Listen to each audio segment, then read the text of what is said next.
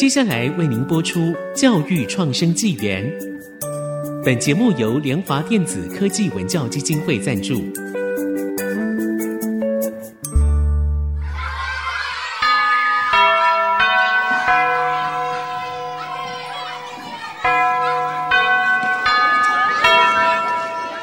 起立！起立！跳脱填鸭教育，多元思考学习，孩子的未来有无限可能。欢迎来到教育创生纪元。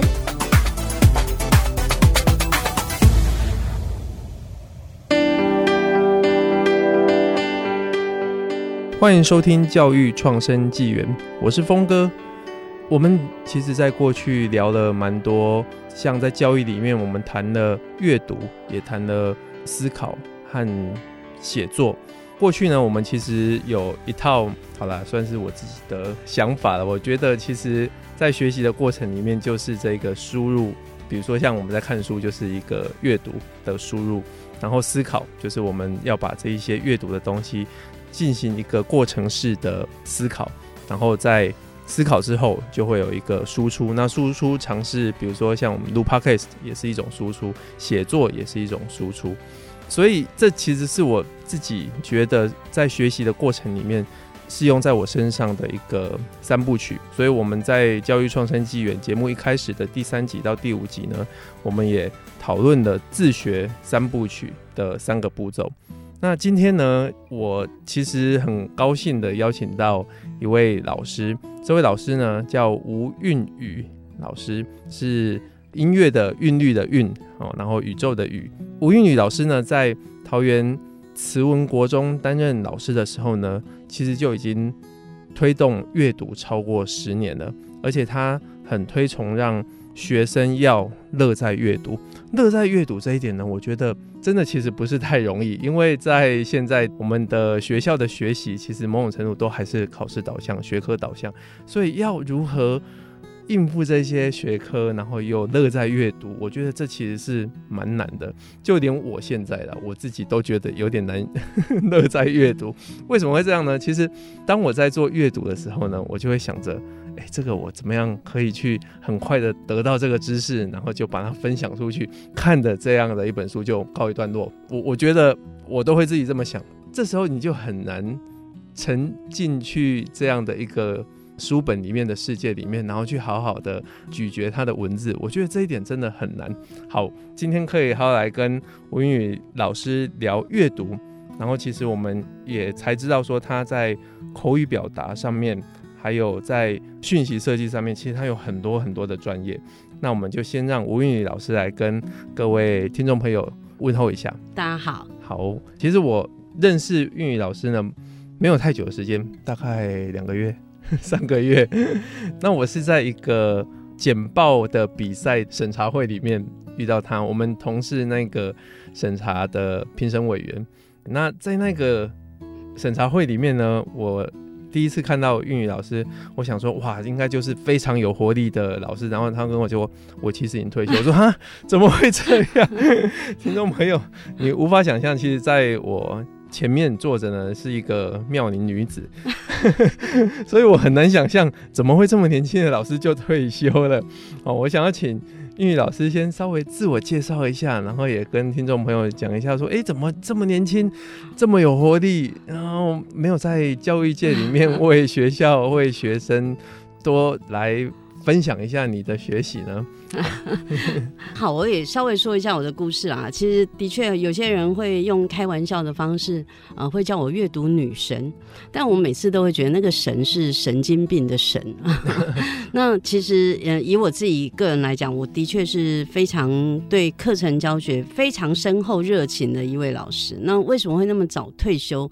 的确也是因为过度的操劳自己的身体，所以以至于我之前曾经得过猛暴型肝炎。哇！哎，那而且还来过第二次啊，所以那时候本来家人已经要求我要辞掉教职了，但实在是太热爱这个工作，所以后来就勉强的要求，然后得到允许，就是在。退休的那一年一到的话，我就要立刻退休。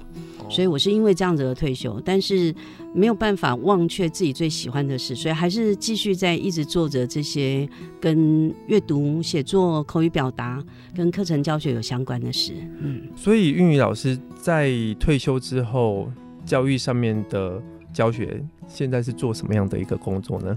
其实我自己本身原本是国文老师，嗯，那因为我很清楚知道我退休的年限，嗯，所以我在最后四年的时候，我从原本教育部课程咨询教师，我就回到学校，我就在退休前就完全做阅读的工作，嗯，那在做阅读的工作的话，因为面对的就是学生，嗯，所以反而能够完全以学生的角度去看待阅读这件事情。最后那四年是我教学生涯当中，我觉得最值得去回忆，然后感触最深的那一段时间。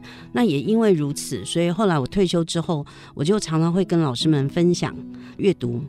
那阅读当然它只是一个输入嘛，嗯，那我们会希望真正的阅读是能够把你的观点、想法能够整理出来，所以也会谈到阅读的输出，嗯，那也就是我们的资讯整理，还有口语表达和写作的部分。嗯，是韵宇老师他在过去其实就对于阅读这件事情非常的推崇，可是他也讲到一个重点，其实这个重点跟我的想法很像。嗯、我其实是蛮推崇输出及输入。嗯，我必须讲啊，我太太她其实不太喜欢我讲这种观点，是 他觉得输出即输入这件事情呢，你基本上就跳过了阅读的喜悦这种感觉了，因为他觉得。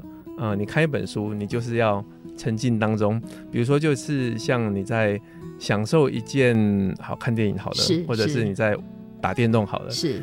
你不会进去之后，然后才想说，哦，我有什么事情可以输出出来跟大家分享吗？欸，应该不是这样吧？嗯，对，所以他其实不太喜欢我讲输出及输入是这件事情。不知道韵宇老师对这件事情有什么想法呢？但我就是觉得，就是因为阅读这件事情，它其实不是只有处理讯息，它其实还在处理观点。嗯，我们就是因为有一件美好的事情，还有机会可以跟别人分享，呃，听看看别人的想法，这件事情才更有趣嘛。对，就像你看电影一样，你一个人看了，你觉得这一部电影很棒，但是你却没有人可说，或者是你无话可说，或者是你也不知道别人是怎么想的。那有时候就是因为透过阅读，然后你能够去整理自己的想法，去跟别人做分享沟通，嗯，甚至你还去可以比较别人是怎么想的，嗯，这件事情就会变得从平面变成立体，嗯，它其实就有趣多了。是，嗯，我我自己本身也是这样的想法了。我我觉得我有看过一些大师，比如说像皮亚杰，嗯，他他的认知心理学，嗯，好，另外一个就是。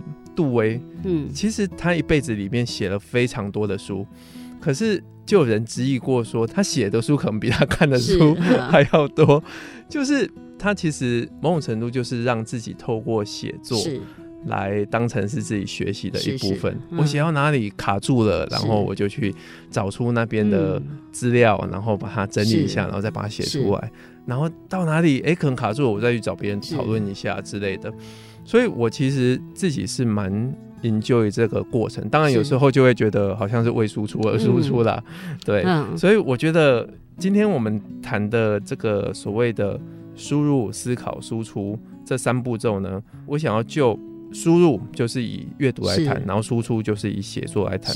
我们想要了解一下阅读跟写作在你的生命当中是扮演什么样的角色呢？老师，我其实哦，我我可以分享的是我在。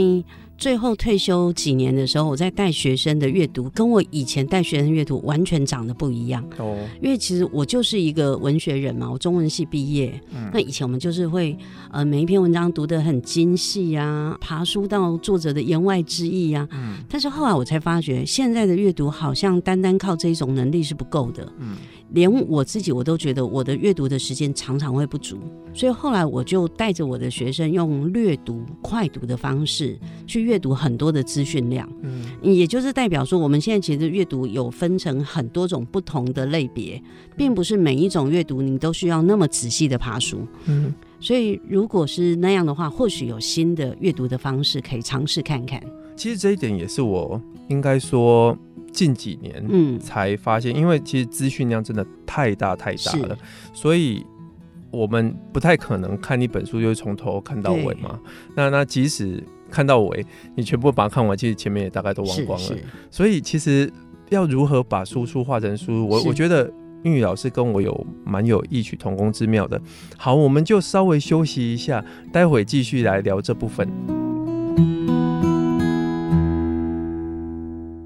欢迎回到教育创生纪元，我是峰哥。今天我们很高兴的邀请到韵宇老师，她是阅读女神。其实光听这个封号就知道，说她在阅读上面其实真的非常的厉害哦。那今天我们也也要来跟她挖宝。其实为什么这么兴奋呢？因为韵宇老师她的所有在从输入到输出的这个转化，跟我的思绪其实是。就是跟我平常在操作的过程是非常类似的哈。那我其实是到近几年我才发现的，因为我觉得看一本书，你其实是可以从比如说看到封面，然后看到书名，然后看到目录，你就问几个问题，然后从书里面找到那几个问题的答案。那找出来之后，比如说一本书可以回答三个问题，诶、我就觉得差不多可以了，这本书就可以了。那我觉得韵宇老师他其实在输入到输出的这部分呢，有更多是可以跟我们分享的那个细节，可以请韵宇老师跟我们分享一下吗？其实刚刚所提到的，我我一直觉得阅读的要处理资讯实在太多了啦。嗯、本来生命就应该浪费在美好的事物上，所以任何的讯息一开始我觉得不应该马上当真呢、啊。嗯，其实我应该是可以用比较略读的方式，先去搜寻一些资讯。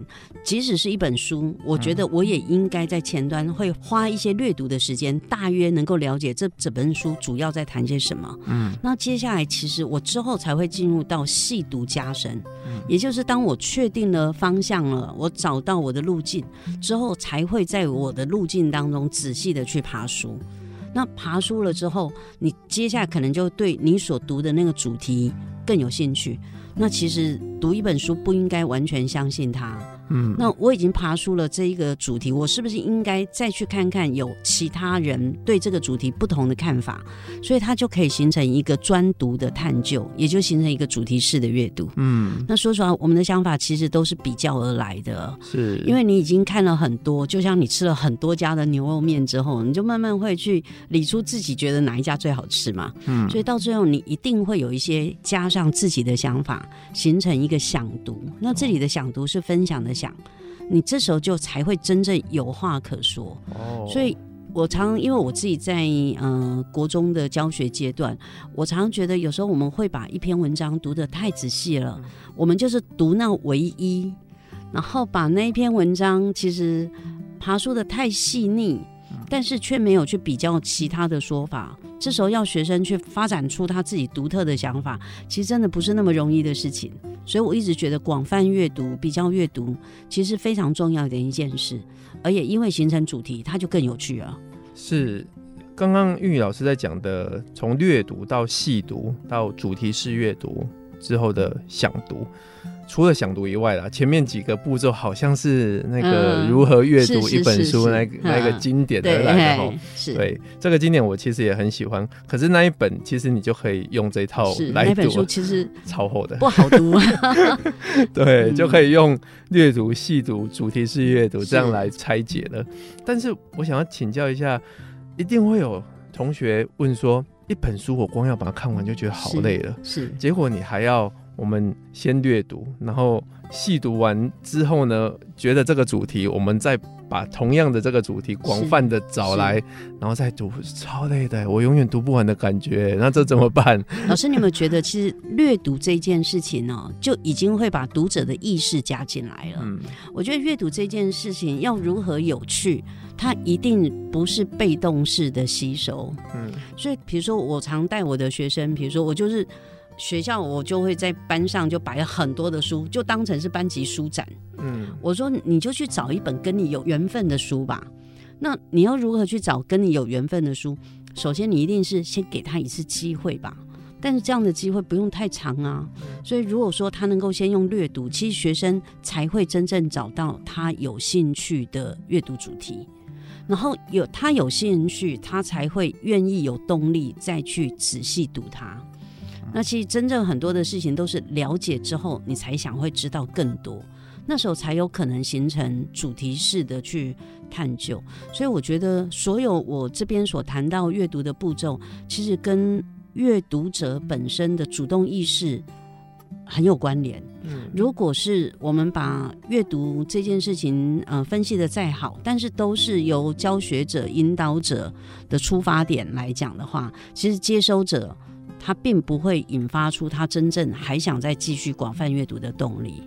嗯、哦，我就再问一个问题：那如果是孩子，他可能对阅读没有兴趣，或者是 觉得阅阅读起来好累，是？比如说像我的小孩，他现在是要升三年级，他其实是到了一个阶段，该比如说注音符号少看一点了，是是嗯、对，然后有图片的书呢，嗯、应该也可以渐渐变少了。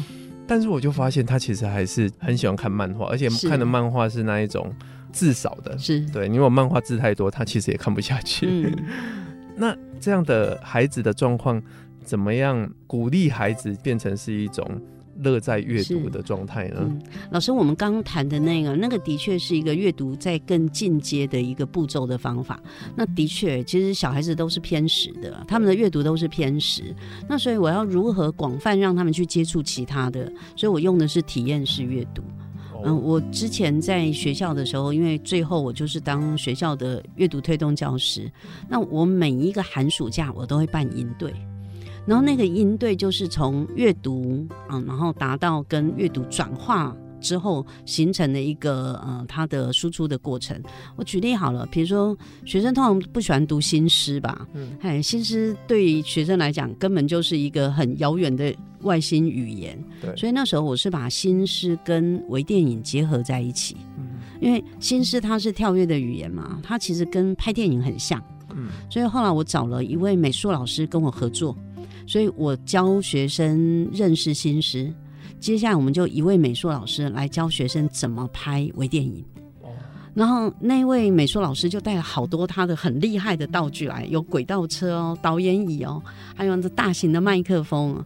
所以学生。一下子就觉得，哎、欸，他要把那样的情境转换成他当导演哦，而且他要编剧哦，所以他们就会挑一首他有感觉的诗，比如说他挑郑愁予的错误好了，嗯，但他拍的不是郑愁予错误的情节，他拍的是那样的错误的意境，跟他自己的生活有关的，所以他们就把新诗转化成跳跃的画面，把它拍出变成是微电影搭配出来。我我现在想起来，我都还是觉得我的学生因为这样子，他们接触了很多的诗，但他们在接触诗的时候，又找出他们喜欢的诗，而且是拍出他自己喜欢的诗。我觉得当阅读是有意义的时候，它不是只是读他的文字，也就是我不是只是读作者作者的文字，我还从正愁予走进去，还可以从正愁予走出来，走进我自己的生命的时候，那个阅读才会跟你形成关联。哦，我我觉得刚刚这样子的一个体验式阅读真的很棒，是就是你把所谓的诗，然后让孩子他们他们为了要拍这一部微电影，其实他们要对这个诗去想象它的意境，嗯、然后再把它变成剧本，嗯，这真的蛮不容易的哎。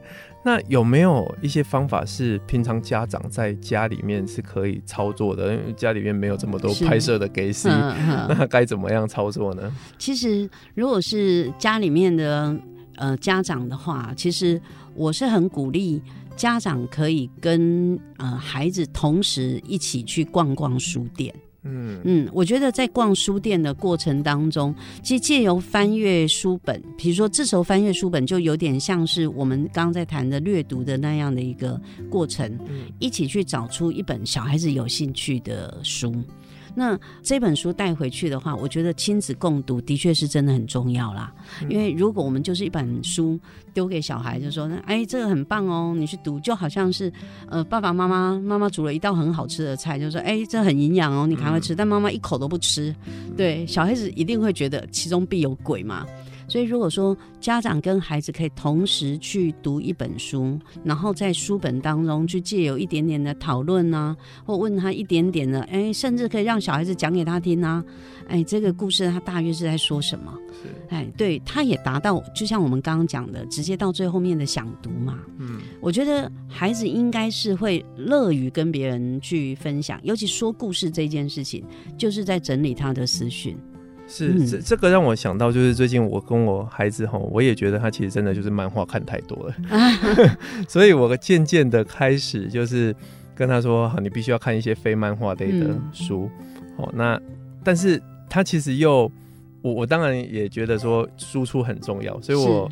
之前会让他看一段文字，然后就问他一些问题，是，然后要他写下来。他其实对于写下来，老师千万不要写啊。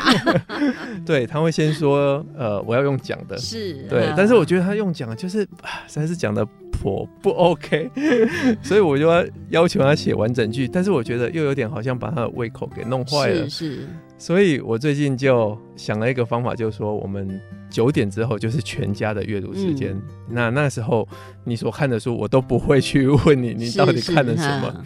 那我觉得开始他就会在九点之后翻一些非漫画类的书，然后渐渐的觉得好像有进入到阅读乐在其中的感觉了。嗯哇，我觉得今天真的跟英语老师聊了非常多哈。那其实我们还没有聊完，所以我们会在下一集呢跟英语老师聊更多关于如何输出和输入，也有很多，比如说像口语或者是思考方面，我觉得我都已经迫不及待要来听下一集了。好，那请听众朋友给我们支持，还有订阅《教育创生纪元》，我们就下周见喽，拜拜。